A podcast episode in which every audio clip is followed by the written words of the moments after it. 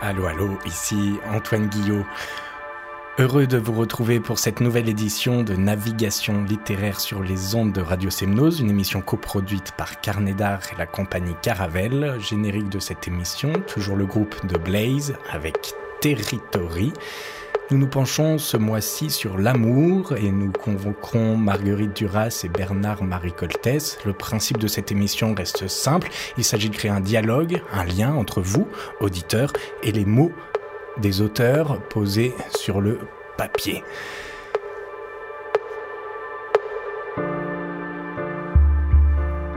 J'ai dû trouver à me protéger de la violence de ce monde, de cette culture qui est censée être pour moi, de cette langue, de cette histoire que l'on a faite mienne et que je sens me brûler au plus profond degré depuis tout petit. Comme si je faisais preuve d'autoscopie pour ne pas sombrer dans une folle misanthropie, pour oublier que quelque part, je ne suis pas au bon endroit, pas au bon moment. Je me déplace un petit peu de moi-même. Je me cache derrière ce que je fais parce que je n'ai pas de forme, ou plutôt que j'ai toutes les formes, ce qui me permet donc d'accuser tous les maux de la terre, tout ce qui a pu me tomber dessus ou tomber à côté de moi me transperce d'une douleur pour laquelle je ne connais pas l'oubli, mais ne fait que me renforcer, accélérer mon pas de marche vers ma finitude, ce super objectif de ma vie, cette chose que je ne connais pas mais que je sais devoir laisser au monde. Ces mots peuvent te paraître follement romantiques. Prends-les comme tels. Ils le sont. Je suis un romantique de ce 21e siècle, un de ceux qui le sentent ce putain de vent inodore, incolore pour certains, il se trouve que j'aurais pu avoir du talent pour quelque chose, mais il n'en est rien. Je suis simplement de la couleur de ceux doués d'une hypersensibilité. Je suis également de la couleur de ceux qui travaillent et sans doute qui savent le faire. Au fond, je ne suis rien d'autre. Rien d'autre qu'un pauvre homme qui sent en lui une force qui n'est pas la sienne. Qui n'est pas la sienne parce que cet homme dont je te parle est éventré, il est ajouré, et ce vent, ce souffle, cette tornade intérieure, le consume, mais prend son odeur à son contact. C'est son fin parfum poivré que le vent emporte après la saignée infligée. Alors, cet homme n'a pas le choix. Il est de la couleur de celui qui doit rester là, debout, à attendre, impassible, constant, tel le phare du vieux port. Être de la couleur de celui qui doit se dresser contre l'insupportable injustice, qui doit être auprès des âmes perdues, qui doit apporter une lumière à ceux qui n'en ont pas. C'est exactement ce pourquoi cet homme fait ce qu'il fait, et donc comment il est ce qu'il est? Il y a plusieurs raisons à pourquoi je t'écris tout ça. Je sais que quelque part tu es capable d'entendre ce que je ne sais pas encore comment dire, capable, toi aussi, à ta manière, de sentir la terre tourner sous tes pieds. Il y a un an maintenant, lorsque je suis mort pour la première fois, j'ai commencé à vivre le reste de ma vie avec un jour de retard. Ce putain de jour qui m'a été volé me manque et me manquera toujours. Alors, chaque jour, je me pose une question. Est-ce que je veux vivre ou est-ce que je veux mourir? Parce que je sais que si je veux mourir, personne ne peut rien pour moi et que je ne peux plus rien pour personne. Alors encore une fois, pas le choix. Je mène donc le combat de la beauté. De la beauté. Tu comprends? Je sais que tu comprends. Et pour cela, évidemment, il faut passer par bien des angoisses et des enfers. Il faut accepter il faut accepter que tout ce sur quoi on pensait être solidement assis s'effrite, parce que rien ne résiste au silencieux fracas de la guerre d'identité dans laquelle l'humanité est plongée depuis son apparition. Être guerrier de la beauté, voilà ce à quoi nous sommes condamnés, être poussés de l'intérieur, que chacun de nos mouvements, chacune des extrémités de nos os soit des sommets. Nous sommes condamnés à ce que nous, tout entiers, soyons contenus dans chacune des parties de nos corps. Nous sommes condamnés à asséner à ceux qui ont des fusils, qu'ils les utilisent, à ceux qui ont des épées, qu'ils les utilisent, à ceux qui ont des couteaux, qu'ils les utilisent, à ceux qui n'ont rien, qu'ils les utilisent, qu'ils utilisent leurs mains. Je le dis aujourd'hui, s'il doit n'en rester qu'un, je serai celui-là. Je finis sur la phrase de Kateb Yassine qui écrit au peuple français après le massacre de la nuit du 17 octobre 1961 à Paris. Tu as tout vu.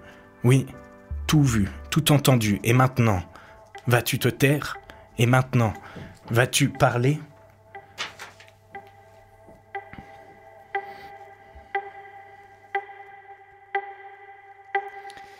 Marguerite Duras, l'amant.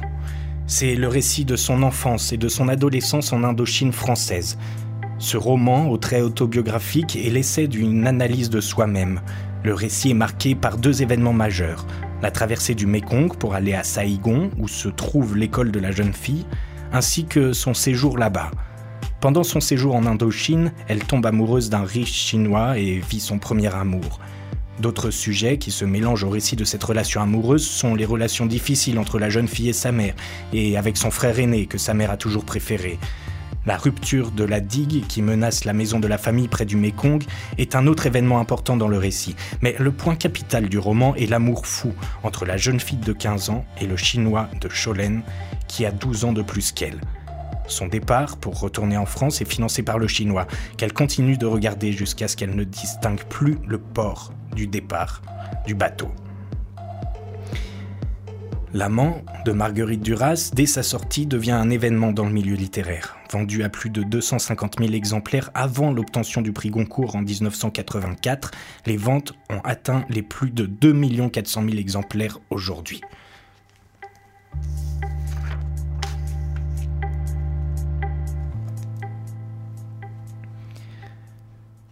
Un jour, j'étais âgé déjà. Dans le hall d'un lieu public, un homme est venu vers moi. Il s'est fait connaître et il m'a dit Je vous connais depuis toujours.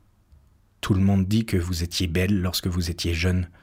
Je suis venu pour vous dire que, pour moi, je vous trouve plus belle maintenant que lorsque vous étiez jeune.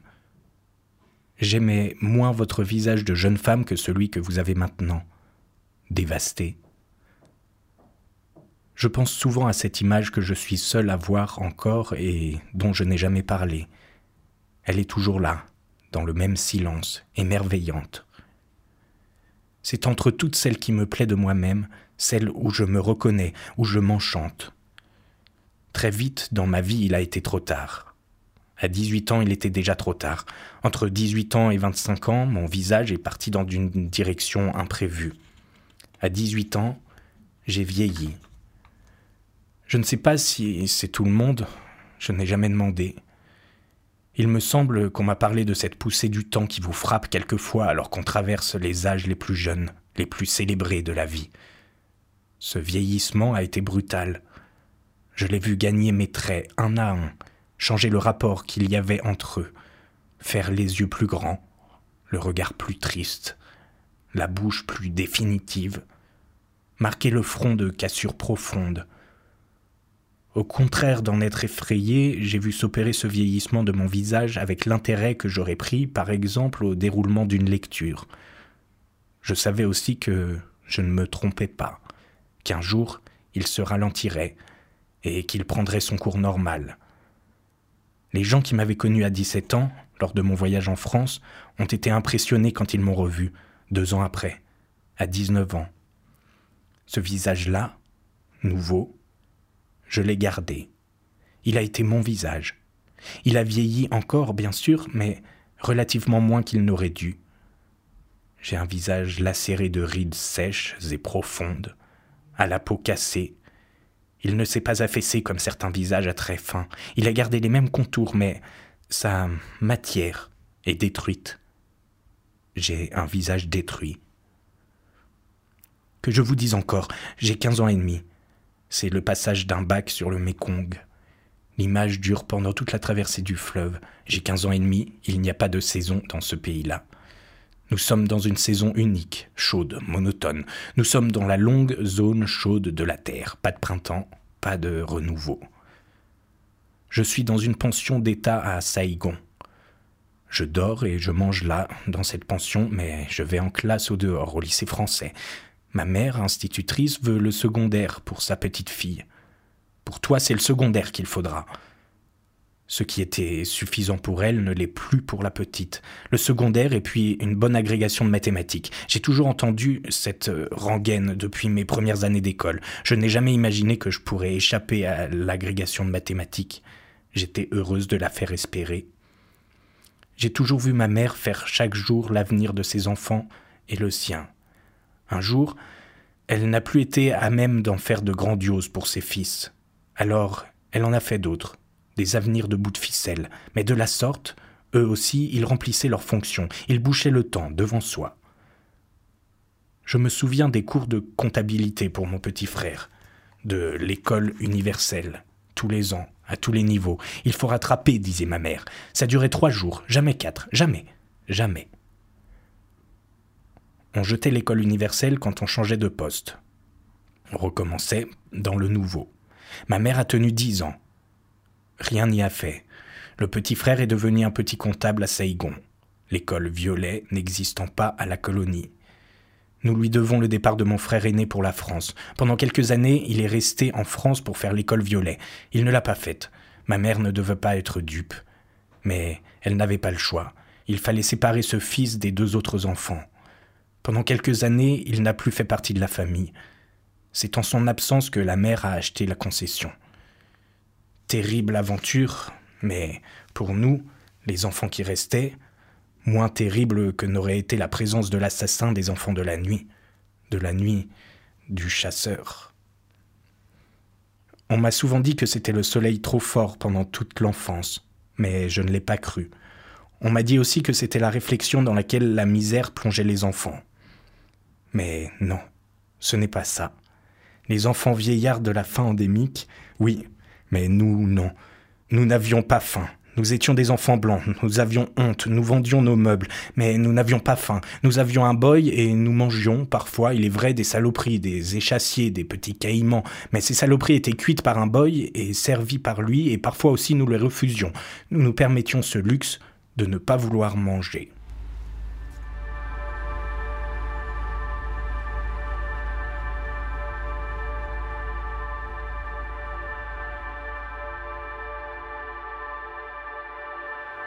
C'était L'amant de Marguerite Duras, publié aux éditions de Minuit. Nous vous convoquons maintenant dans les mêmes éditions de Minuit Bernard-Marie Coltès, La nuit juste avant les forêts. L'histoire est simple, un garçon tente de retenir par tous les mots qu'il peut trouver un inconnu qu'il a abordé au coin d'une rue. Un soir où il est seul, seul à en mourir, le garçon, pourtant, n'est pas tout à fait d'ici. Il semble étranger. Il lui parle de son univers, une banlieue où il pleut, où l'on est étranger, où l'on ne travaille plus. Un monde nocturne qu'il traverse pour fuir sans se retourner. Il lui parle de tout et de l'amour comme on ne peut jamais en parler, sauf à un inconnu comme celui-là. Un enfant, peut-être, silencieux, immobile. C'est Gilles Sandier qui parle ainsi de l'œuvre de Bernard-Marie Coltès, écrite sous forme de soliloque pour le théâtre. Le jeune homme que fait parler Coltès, jeune frère de Rimbaud et de Genet, tente de retenir, en usant de tous les mots dont il dispose, un inconnu qu'il a abordé dans la rue un soir où il était seul, seul à en mourir. Il parle, il parle aussi frénétiquement qu'il ferait l'amour. Il crie son univers, ces banlieues où l'on traîne sans travailler et où pourtant l'usine guette, ces rues où l'on cherche un être ou une chambre pour une nuit ou un fragment de nuit, où l'on se cogne à des loupards partant à la chasse aux ratons, aux PD, un univers nocturne il est, où il est l'étranger, l'orphelin, et qu'il fuit en se cognant partout dans sa difficulté d'être et sa fureur de vivre. C'est admirable, un texte superbe, sans littérature. Nous retrouvons tout de suite Bernard-Marie Coltès la nuit juste avant les forêts, mais avant ça, on écoute William Scheller, un homme heureux.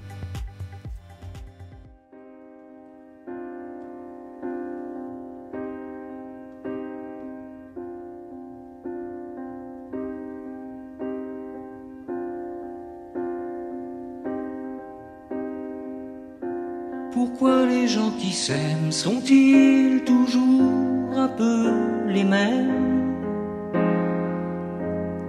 Ils ont quand ils s'en viennent le même regard d'un seul désir pour deux. Ce sont des gens heureux. Pourquoi les gens qui s'aiment sont-ils toujours un peu les mêmes Quand ils ont leurs problèmes, bah y a rien à dire, y a rien à faire pour eux. Ce sont des gens qui s'aiment. Et moi je te connais à peine, mais ce serait une veine qu'on s'en aille un peu comme eux. On pourrait se faire sans que ça gêne de la place pour deux Mais si ça ne vaut pas la peine que j'y revienne, il faut me le dire au fond des yeux. Quel que soit le temps que ça me prenne, quel que soit l'enjeu, je veux être un homme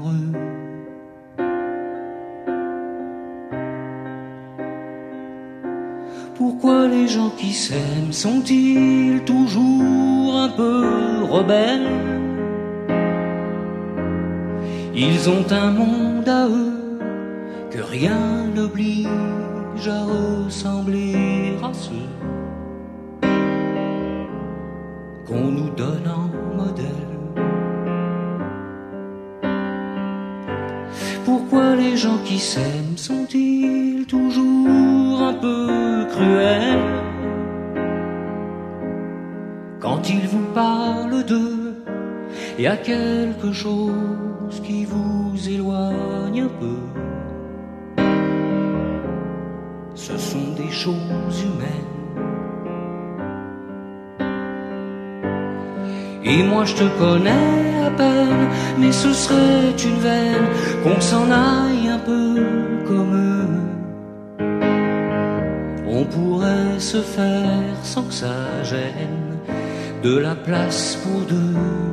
Mais si ça ne vaut pas la peine que j'y revienne, il faut me le dire au fond des yeux.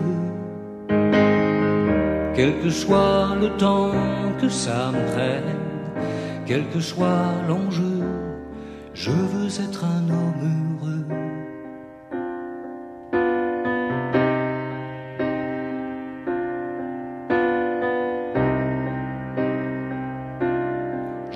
veux être un homme heureux.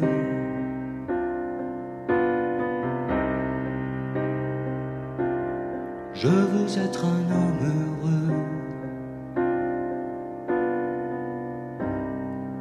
Tu tournais le coin de la rue lorsque je t'ai vu. Il pleut. Cela ne met pas à son avantage quand il pleut sur les cheveux et les fringues. Mais quand même, j'ai osé.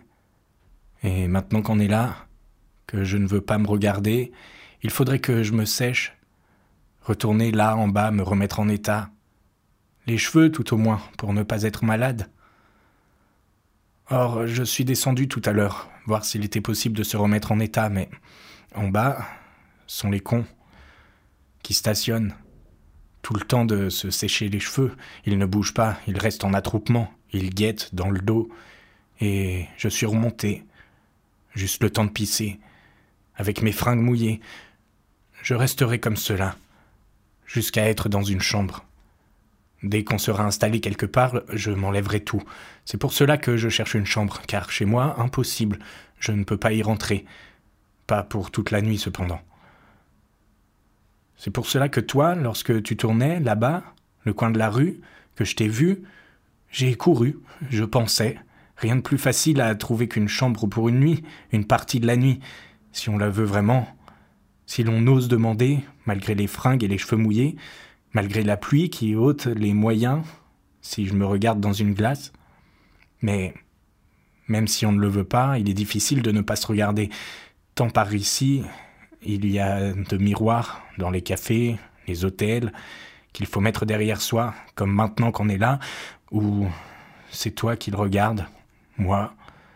Je les mets dans le dos, toujours, même chez moi. Et pourtant, c'en est plein, comme partout ici, jusque dans les hôtels, cent mille glaces vous regardent, dont il faut se regarder.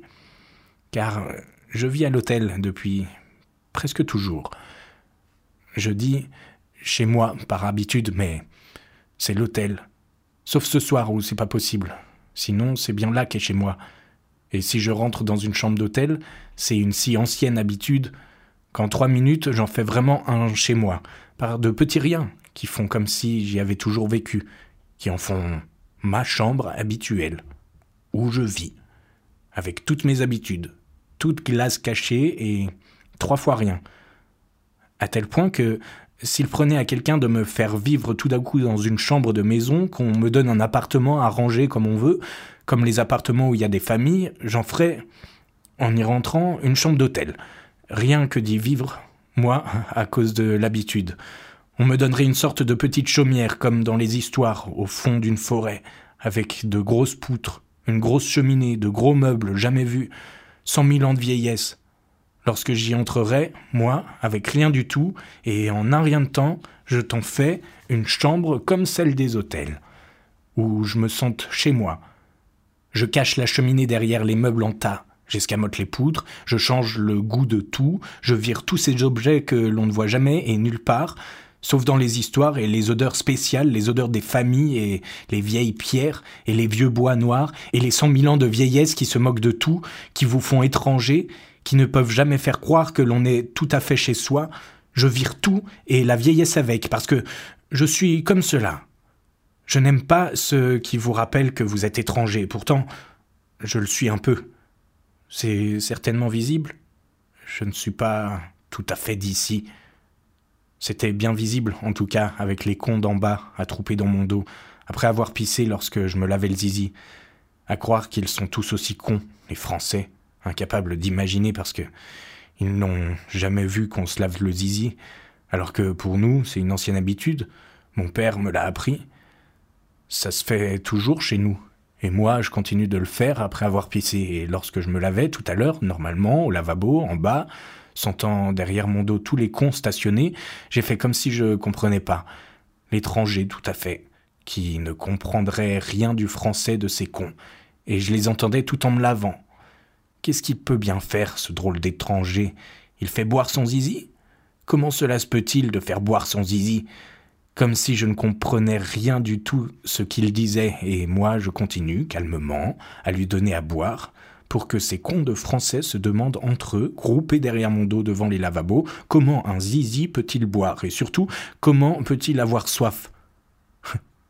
Puis, lorsque j'en ai eu fini avec lui, j'ai traversé l'attroupement, toujours en étranger, qui n'aurait rien compris de ce qu'il disait. Et cela m'est facile, je ne suis pas complètement d'ici. Sûr que cela se voit. Ces contes français sans imagination ne s'y sont pas trompés. Et malgré tout ça, j'ai couru derrière toi dès que je t'ai vu tourner le coin de la rue. Malgré tous les cons qu'il y a dans la rue, dans les cafés, dans les sous-sols de café, ici, partout, malgré la pluie et les fringues mouillées, j'ai couru.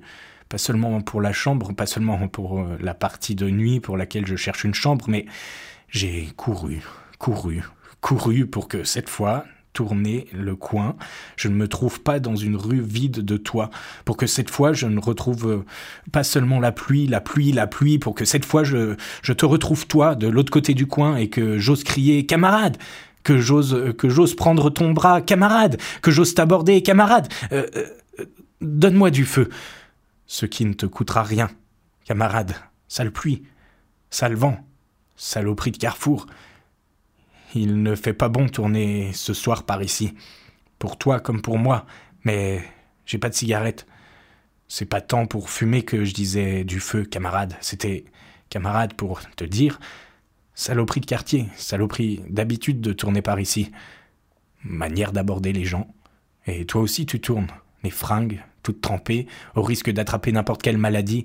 Je ne te demande pas de cigarette non plus, camarade, je ne fume même pas. Cela ne te coûtera rien de être arrêté. Ni feu, ni cigarette, camarade, ni argent. Pour que tu partes après, je ne suis pas à cent francs près ce soir. Et d'ailleurs, j'ai moi-même de quoi nous payer un café. Je te le paye, camarade. Plutôt que de tourner dans cette drôle de lumière et pour que cela ne te coûte rien que je t'ai abordé. J'ai peut-être ma manière d'aborder les gens, mais finalement, cela ne leur coûte rien. Je ne parle pas de chambre, camarade, de chambre pour passer la nuit, car alors les mecs les plus corrects ont leur gueule qui se ferme pour que tu partes après. On ne parlera pas de chambre, camarade. Mais j'ai une idée à te dire. Viens, on ne reste pas ici, on tomberait malade à coup sûr. Pas d'argent, pas de travail, cela n'arrange pas les choses. Je n'en cherche pas vraiment, ce n'est pas vraiment cela. C'est que j'ai cette idée d'abord et qu'il faut que je te dise. Toi, moi, qui tournons dans cette drôle de ville sans un argent en poche, mais je te paye un café, ma camarade, j'ai de quoi, je ne dis pas le contraire maintenant, car au premier coup d'œil, ce n'est pas l'argent, ni toi, ni moi qui nous cloue au sol. Alors moi, j'ai cette idée, camarade. Pour ceux comme toi et moi qui n'avons pas d'argent ni de travail, et je n'en cherche plus vraiment, c'est qu'au travail, nous autres, dehors, sans rien dans les poches, on ne pèse pas bien lourd, que le moindre souffle de vent nous ferait décoller. On ne pourrait pas nous forcer à rester sur les échafaudages, à moins de nous y attacher. Un bon coup de vent et on décolle, léger, Quant à travailler en usine, moi, jamais. À toi, ce sera dur d'expliquer. Pour moi-même, c'est dur pour tout bien comprendre sans rien mélanger. Mais mon idée, c'est comme c'est pas une religion, c'est pas une bêtise qu'on raconterait n'importe comment sans que ça change rien. C'est c'est pas de la politique, surtout pas un parti ou quelque chose comme ça, ou comme les syndicats qui savent tout, qui ont tout vu, que rien ne leur échappe. Alors rajouter à cela mon idée, il n'y aurait plus de place et cela n'a rien à voir. Non, mon idée, ce n'est pas du tout cela. Rassure-toi, camarade c'est pour notre défense, uniquement la défense, car c'est bien cela dont on a besoin, se défendre, non? Tu penses peut-être, pas moi, pourtant moi je te dis peut-être que c'est moi qui t'ai abordé, que ce serait moi qui aurais besoin d'une chambre pour cette nuit. Non, camarade, je n'ai pas dit que j'en avais besoin, que c'est moi qui ai demandé, camarade, donne-moi du feu, mais ce n'est pas toujours celui qui aborde qui est le plus faible, et j'ai bien vu tout de suite que tu ne semblais pas bien fort de là-bas, à tourner tout mouillé, vraiment pas bien solide, alors que moi, malgré cela, j'ai de la ressource et que je reconnais, moi, ceux qui ne sont pas bien forts un seul petit coup d'œil à cause de leur démarche, surtout rien qu'à cette petite manière de marcher nerveuse comme toi, avec euh, leur dos nerveux, à la manière de bouger les épaules nerveuses, quelque chose dans la démarche où je ne me trompe pas, avec leur figure aussi faite de tout petits traits, pas abîmés ni rien, mais nerveux, comme toi.